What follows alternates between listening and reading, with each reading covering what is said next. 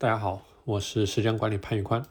今天和大家分享的内容是如何利用时间管理四象限法则，帮助你管理钥匙，告别焦虑、迷茫、忙乱。扎克伯格他每天都会问自己一个问题：我现在能做的是我所可以做的最重要的事情吗？只有在得到了肯定的回答之后，他才会感到舒服，感到自己的时间精力没有白费。我的很多学员经常抱怨，每天都有好多的事情要处理，忙工作、考证、学钢琴、打扫房间、理财、照顾好孩子、学习断舍离，每天都处在一种高度忙碌的状态。但是忙碌一圈下来呢，什么事情也没有做好，甚至连自己想要什么都不知道。于是整个人越来越焦虑、混乱，负面的情绪在不断的累积升高，整个人非常的不开心，到最后怀疑自己。为什么我明明很努力了？为什么我明明没有偷懒，但是就是做不好一件事情？这就是很多人陷入到一种伪勤奋的怪圈，就只是觉得自己在努力，只是只是觉得自己很勤奋，自己很感动，陷入到了一种自我陶醉的乌托邦的世界，但是出不了成果。我在刚开始创业的时候，也遇到了类似的问题。创业就好比画画，你面前有一张白纸。你可以按照你内心的想法在纸上任意的发挥。那么这里有一个最大的问题，就是说每天我除去睡觉的十六个小时应该做什么？要解决这个问题，最好的一个办法就是找到时间管理的要害，就是去识别要事。这里呢，大家可以去借助时间管理的四象限法则。时间管理的四象限矩阵，它是由 X 轴和 Y 轴组成的。包括了四个象限的矩阵，这里的 X 轴代表着事情的重要程度，越往右边代表着越重要；Y 轴代表了事情的紧急程度，越往上代表越紧急。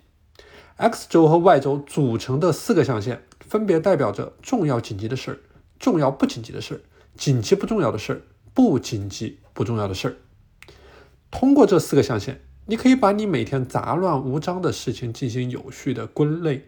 筛选出更重要、更紧急、优先级更高的工作和任务，并且把主要的时间和精力都集中在上面。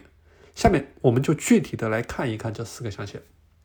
首先是第一象限，重要且紧急。这个象限的任务既重要又紧急。比如说，你有一场即将开始的演讲、重大的项目的谈判，或者有一个即将开始的工作的会议，这些事情呢，你既无法回避。也没有办法拖延，就必须要优先做，马上做。第二个象限叫做重要但不紧急。有哪些是重要但不紧急的事情呢？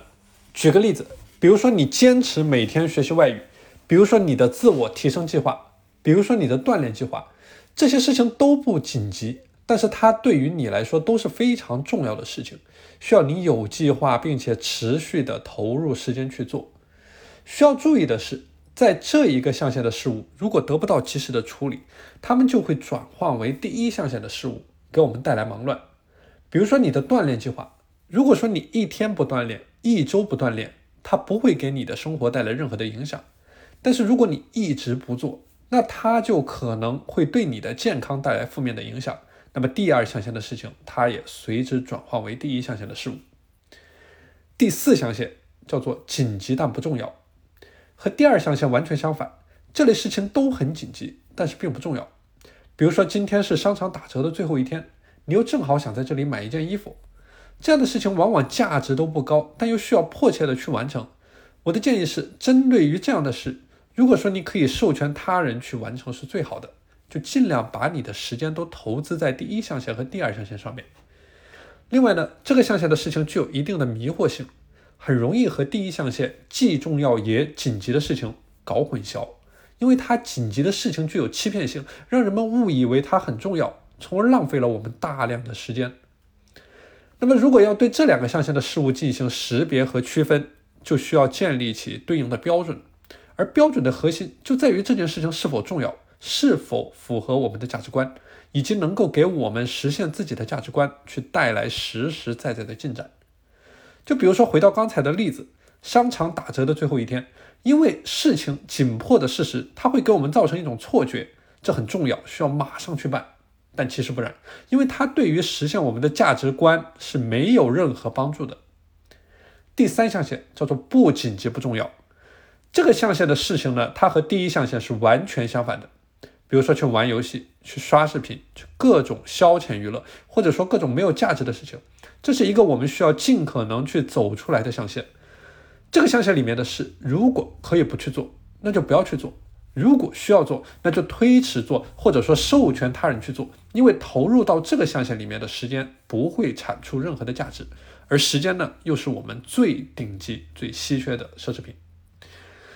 越是成功的人，越是自律的人，他的单位时间价值也就越高，就越需要时间管理，越需要把时间安排在要事上面。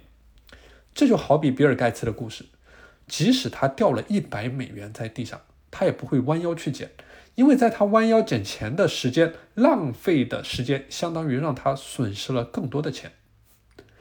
那么最后呢，给大家总结一下时间管理四象限任务的策略，叫做第一象限的事情。优先解决，马上去做。第二象限的事情，投资时间计划去做。第四象限的事情，授权他人减少做。第三象限的事情，委托推迟不要做。